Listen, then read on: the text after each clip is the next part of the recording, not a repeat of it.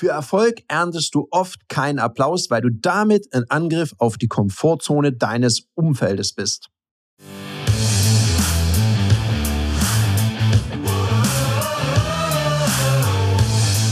Herzlich willkommen bei dem Podcast Die Sales Couch Exzellenz im Vertrieb mit Tarek Abodela.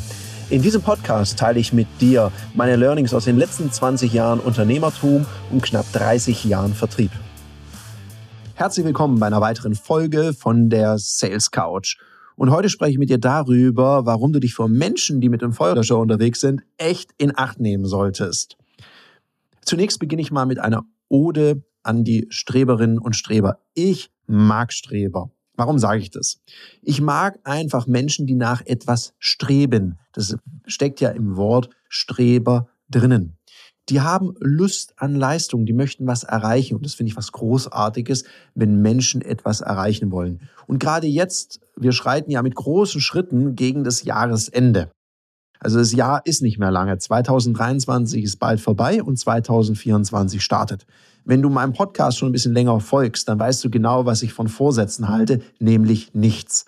Gleichzeitig nehmen sich Menschen ja Dinge vor. Und ich finde es ja grundsätzlich gut, wenn du an dir arbeitest und die Dinge vornimmst, vielleicht Sachen anders machen möchtest, besser machen möchtest, 2024 zu deinem Jahr machen möchtest, wenn du nicht sowieso schon 2023, 22, 21 und schon immer jedes Jahr zu deinem Jahr machst, weil es ist dein Leben, also mach was draus. Und ich finde es sowieso wichtig, Leben ist für mich ein Geschenk. Das hast du bekommen. Dafür hast du erstmal nichts getan, da waren eher so deine Eltern beteiligt.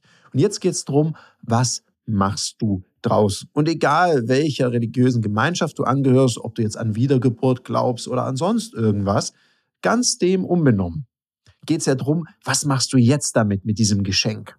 Und ich finde es immer toll, wenn Menschen Lust an Leistung haben. Und für mich gibt es da sehr wohl einen Unterschied zwischen Lust an und Lust auf Leistung, weil Lust auf irgendwas, das haben total viele. Lust an der Leistung an sich, Lust auf Performance, was reißen wollen, das hat einen Preis.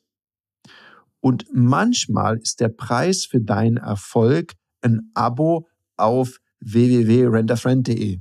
Weil manchmal macht Erfolg ganz schön einsam. Was meine ich damit? In dem Moment, wo du entschließt, etwas zu verändern, wirst du ja für dein Umfeld, wenn es blöd läuft, ein bisschen unbequem. Dazu mag ich dir eine Geschichte erzählen. Ich hatte mal in einem Seminar jemanden und die Person, die hat so im ersten Modul, die war durchaus ein bisschen skeptisch, die Person. Und gleichzeitig, als ich dann so gemerkt habe, jetzt ist der Funken übergesprungen, unglaublich umsatzstark. Und ich habe gemerkt, wir machen ja immer so modulare Seminare rein, von Modul 1 auf 2 ein unglaubliches Ergebnis. Also krass, also wirklich ein neues Level und auch von der Gruppe mit Abstand die beste. Im dritten Modul dann, also von zwei auf drei, war das Ergebnis okay, aber es war wie so ein anderes Level und auch die Präsentation so, also die Leute präsentieren bei mir auch immer, was sie so gerissen haben, war eher so ein bisschen, also es war so fachlich, sachlich korrekt, würde ich mal sagen, aber es war da nicht so diese Passion, diese Leidenschaft und diese Lust an der Leistung an sich zu spüren. Und da dachte ich, okay, da ist irgendwas passiert. Ich habe mir dann die Dame in der Pause geschnappt und habe mal gefragt, sag mal, was ist denn los? Dann hieß es, ja, das war jetzt total cool und gleichzeitig total stressig, weil äh, sie, sie hat da keinen Spaß mehr dran gehabt. Sag ich, wie, kein Spaß an Erfolg? Erfolg macht Spaß. Was, was hat sich verändert seit dem letzten Mal? Ja, die ganzen Kollegen und Kolleginnen, die dissen sie. Weil wenn die da so krasse Ziele reißt, dann würde der Chef ja auf die Idee kommen, das könnte ja jetzt jeder und da haben die einfach keinen Bock drauf. Und das ging sogar so weit, also ich würde ja fast sagen, das ist so eine Art Mobbing. Die sind dann nicht mehr mit ihr in die Mittagspause gegangen, waren nicht mehr mit der Essen gemeinsam, weil die hatte auch keinen Bock mehr so auf Schwätzchen zwischendurch, war immer so im Fokus. In den Pausen schon gerne, total gerne mit den Kollegen. Nur die hat gesagt, wenn ich arbeite, dann arbeite ich, dann gebe ich auch Vollgas. Dann ist es nicht 70 Prozent, sondern 100 oder 120 Prozent. Und das fanden die Kolleginnen und Kollegen echt blöd und haben sie das spüren lassen. Und sie hat eine Entscheidung für sie getroffen. Ich meine, jeder darf seine eigenen Entscheidungen treffen. Ich fand es echt hart, das zu hören, weil ich bin ja jemand, ich liebe es ja, wenn Leute so in die Performance gehen. Und ich hätte auch kein Problem mit. Ich kann es total respektieren, wenn Leute um mich herum sagen, du, jetzt gerade ist irgendwie schlecht, ich bin gerade an der Sache. Dann denke ich, okay, ich, ich habe ja auch was zu tun.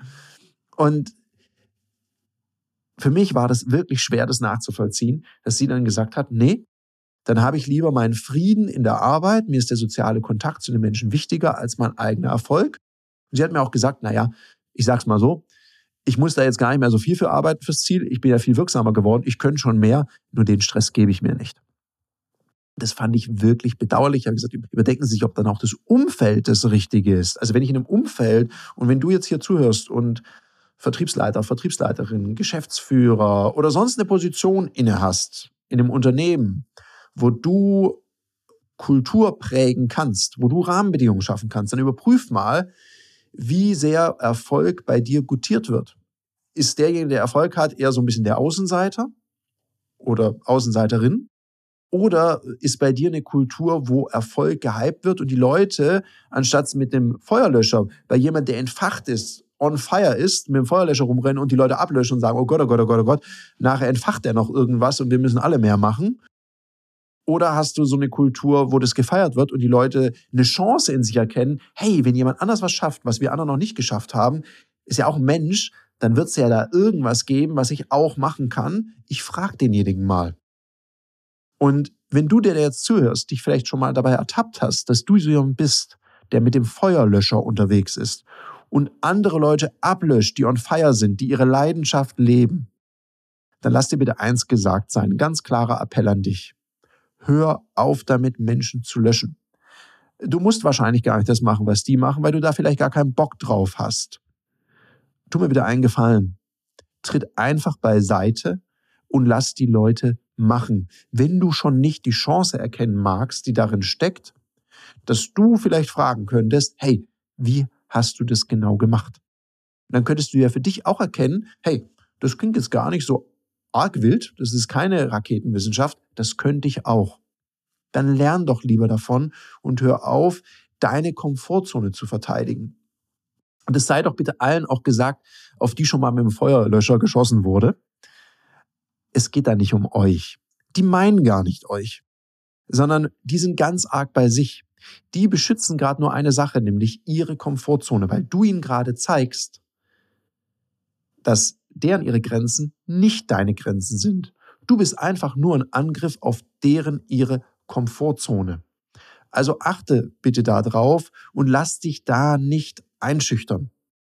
Und selbst wenn die Leute nichts mehr mit dir zu tun haben wollen, so what? Es wird andere Menschen geben, die total gerne mit dir dann zusammenarbeiten, die dann gerne mit dir Zeit verbringen, weil die auch so drauf sind und sich freuen, wenn niemand neidisch ist auf sie, sondern sich für ihre Erfolge freut, mit denen man gerne Erfolge teilt. Weil was ist es für ein komisches Umfeld, wo du immer einen so auf Pseudo bescheiden machen musst?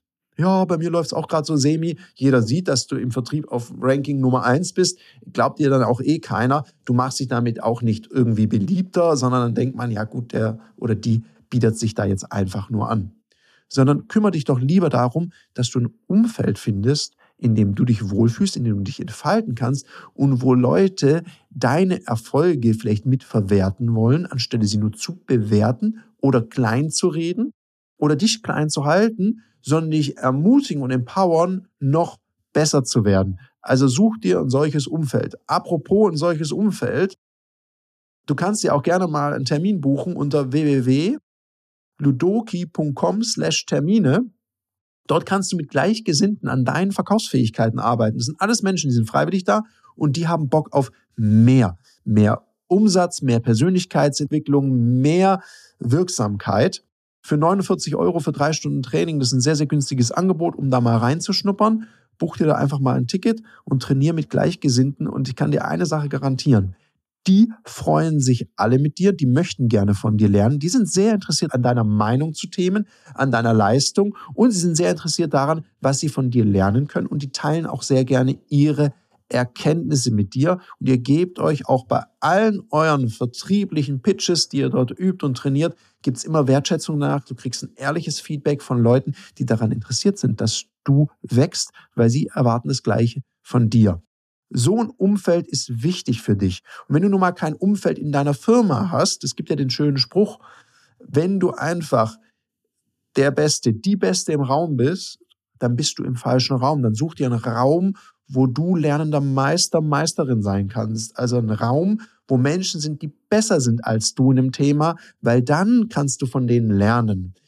Das gebe ich dir mit, vor allem auch im Hinblick auf das nächste Jahr. Such dir dort ein Umfeld, such dir Menschen, die sich für dich freuen, die dir helfen und die möglicherweise auch besser sind in dem, was sie tun, als du das gerade bist, weil von denen kannst du lernen, weil es ist schön, bewundert zu werden und noch viel schöner ist es, selber von sich begeistert zu sein, weil man Dinge plötzlich erreicht, die du noch nie gedacht hast, dass du erreichen kannst. Viel Erfolg bei dieser Umsetzung von dieser spannenden Aufgabe wenn du da mal Lust hast, mit mir darüber zu reden, dann kannst du natürlich auf www.sales-couchgehen.de slash Termin mit Tarek dir auch mal gerne einen Termin mit mir buchen. Dann quatschen wir da auch mal drüber, was wir für dich tun können. In dem Sinne bin ich raus, wünsche dir noch einen umsatzstarken Tag. Bis zum nächsten Mal.